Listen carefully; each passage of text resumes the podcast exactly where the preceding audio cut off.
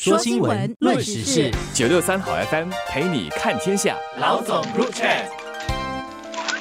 你好，我是联合早报的韩咏梅。你好，我是联合早报的洪一婷。大家新年快乐！新年快乐！今天我们来讲一个。快乐的新闻就是有超过七百户租赁主屋的家庭啊，能够原拥屋猛，因为他们原本是住在租赁主屋，就因为各项计划下哦，去年本地一共有超过七百户住在租赁主屋，就是没有自己的房子的家庭，他们开始在各种公共住屋计划和津贴主屋的计划之下，能够拥有自己的房子，而且搬进了自己的房子。然后我们的报纸上呢刊登的个案哦。想那个房子还蛮不错的，看起来虽然不是很大，但是雅士和巨大，就是它布置的不错，然后总是有一个自己的一个。地方嘛，我想这家人呢肯定是过了一个相当不错的农历新年。而且除了就是一些啊现有的计划，去年本身帮助了超过七百户租赁租屋家庭哦买到自己的房子。从下个月开始，受益于这个重新拥屋计划的租赁租屋家庭呢，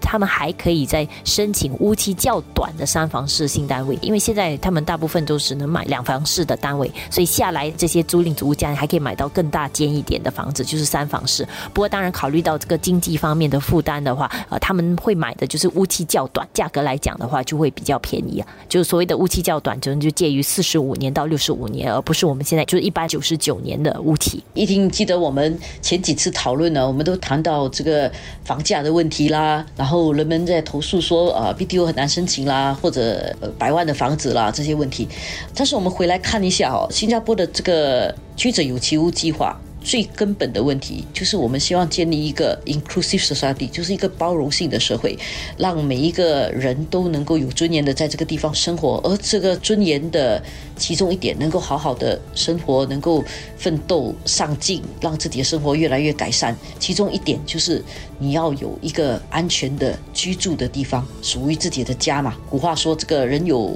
恒产啊，才有恒心嘛。呃，你有一个自己的立足之地呢，你比较可以。从这里去想，我怎么样去从这里出发，开展我的一个比较好的一个人生。我想这一点呢是基本啊，所以很多时候我们在想更好的房子、更大的、更贵的百万屋，其实那种在一定程度上是一种已经摆脱了一般的日常生活更高，可以说是一种奢望了。但是最基本的东西是，是不是能够让每一个人都能够有一个基本的庇护之所？我想这个是任何一个社会啊所应该要追求的，我们才能够说大家是一个社会嘛。我觉得我们新加坡可能跟很多呃外国的国情不太一样啊。很多地方我们都知道，在外国的话，特别是一些大都市，就是一个租赁本身是一个常态，就是你很多时候就是一直在租不同的地方住。很多人可能也觉得这样也是 OK 的这样的生活。呃，但是在新加坡来讲的话，可能这种租房子住的这个概念就相对会比较少。就是很多人都会觉得拥屋是一个，无论你有没有结婚，可能很多人都会觉得自然而然到了一定年龄就应该要有自己的房子。这个可能也是整个政策的这个导向啦。如果你你结婚的话，政府当然会很多给你很多津贴，帮助你拥有第一个房子。然后，即便你是单身的话，到了三十五岁，你也可以现在也可以得到一些帮助，然后可以直接跟政府购买就是两房式的单位。所以其实有很多这样的帮助，都是导向说让大家拥有自己的房子。所以我觉得这个跟我们的这个房屋政策有着一种息息相关的关系。就你有了一个自己的地方以后，你有了一个归宿的话，你会比较能够推动你就是向。向上，然后继续的奋斗，为为这个房子，或者甚至是在你还没有拥有这个房子之前，你有一个目标。就好像说，我们讲很多租赁的家庭的话，你访问到他们的时候，很多时候他们会讲，他们的目标就是希望有一天可以摆脱租住一个地方的一个情况，然后拥有自己的房子。所以我觉得这些本身就是在心理上能够给很大的一个推动力。让人民有一些能够呃向上跟奋发的一些目标，我觉得它有一个很实质的作用。说新闻，论时事，九六三好 FM 陪你看天下。老总入 chat。以现在这个社会来讲，如果你拥有自己的房子，你比较少这个烦恼；要不然的话，你每隔几年就要想到这个租金，然后这个租金又要起价等等这类的问题。其实我自己觉得是挺累的，因为当然搬家这个事情就很不舒服嘛，需要花很多时间，而且是非常耗心耗力的。而且通常你在经济不断好转的情况底下，那个房价是越越来越贵的，然后租的房子租金也是越来越高的，所以你常常要让自己每隔一两年就要陷入这样的一个烦恼之中，其实是一件不是很明智的事情。所以，尤其是原本就住在租赁主屋啊，或者是比较小的主屋的民众来讲。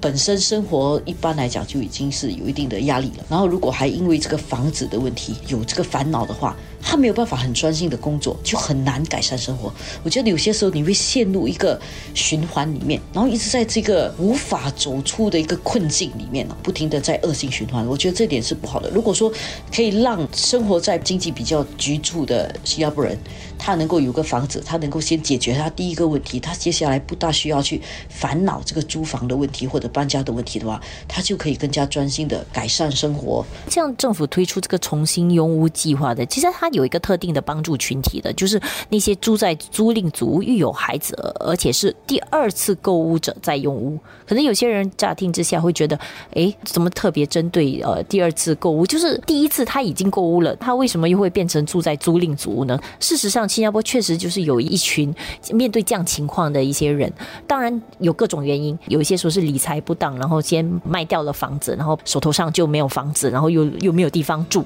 然后变成得要住在租赁组然后还有一些当然是家庭出现一些变卦了，比如说夫妻可能离异啊等等啊，或者有呃丧偶啊，或者什么各种情况啦，就是一个人可能无法再去买一个新的房子，所以他必须可能带着孩子，然后住在一个租赁组屋，所以他们面对一些经济的困境，所以这个。计划本身就很针对性的，就是帮助这些人怎么样以一个比较低的门槛，让他们可以重新设法拥有自己的房子。当然还有另外一部分呢，就是社会再怎么说呢，都可能还是有一小部分的人，你再怎么帮他，还是没有办法给第一笔首期，或者他的没有办法有一个比较好的收入，可以至少每个月有一两千块钱的收入可以供房子的，他还是要去向政府租赁。搬到租赁主屋去的话呢，也没有这么多的租赁主屋，所以经常也是需要他们去配对啦、分租嘛，所以呃，还有另外一个计划呢，就是让单身者可以在联合住房的计划下啊，一起去租这个主屋。然后政府呢，目前有三个试点的租赁主屋啦。这些主屋入住率已经达到百分之百了，建屋局正在考虑呢，扩大更多的地点啊，让更多没有办法有自己的房子的人，也供不起长期去供房的人，还至少可以用一个比较低廉的价格去租足，而且政府会帮他们，就是你去报名了的话，他可以找到比较适合的配对，然后在一个租赁主屋里面两个人合租一个租赁主屋，然后过去这些租赁主屋呢，很多时候是那个一房或者两房式单位吧，然后很多时候只有一个房间或者是。没有房间的，现在这些租赁主屋也考虑到，大家虽然是配对啊，但是不一定配得就这么好，对不对？家人在一起都可能会吵架，一起住不下去，更何况是租赁的。所以现在的租赁主屋呢，它其实有隔间，即使是需要租到租赁主屋去，也不会那么不舒服。我们经常很多时候我们在讨论呢高房价啦，然后大家都在追求啊，呃房子怎么卖的呃更高啦，然后或者是在呃申诉说哇现在很难买到房子啊，但是我们也不要忘了，其实有一个群体面对比较大困境，住在租赁组屋的群体，他们也蛮需要社会的各种的援助，让他们能够啊摆脱这个租赁的这个生活啦，早日拥有自己的房子。